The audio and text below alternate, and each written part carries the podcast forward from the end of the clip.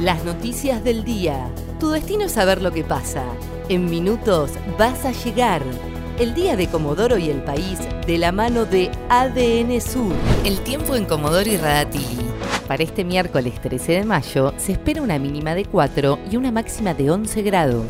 Sociedad. Desde este miércoles están habilitadas las salidas recreativas, deportes en el cerro y la pesca. La Municipalidad de Comodoro Rivadavia informó que se podrá salir a caminar de 9 a 19 horas, una hora diaria como máximo, utilizando tapabocas. Además, se podrá correr en cerros con una distancia de 10 metros con otras personas dieron negativo todos los test de coronavirus a los contactos estrechos con los pacientes de Treleu. Los dos pacientes con COVID-19 siguen internados en el Hospital Zonal. El hombre de 69 años continúa en estado crítico y en terapia intensiva, y el otro paciente podría recibir el alta en las próximas horas.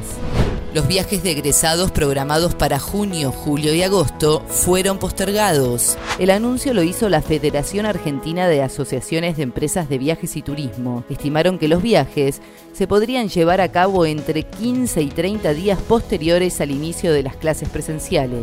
Policiales. Amnistía Internacional alertó por excesos de la policía de Chubut. La ONG envió una carta dirigida al gobernador Mariano Arcioni y al ministro de Seguridad Federico Mazzoni pidiendo conocer las medidas adoptadas en el marco de la pandemia. Mostraron su preocupación ante la difusión de denuncias, imágenes y videos que involucran a agentes de las fuerzas de seguridad.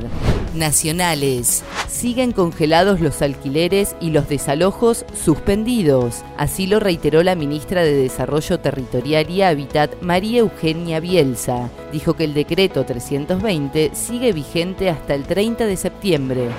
El tiempo en Comodoro y Radatili. Para este miércoles 13 de mayo se espera una mínima de 4 y una máxima de 11 grados.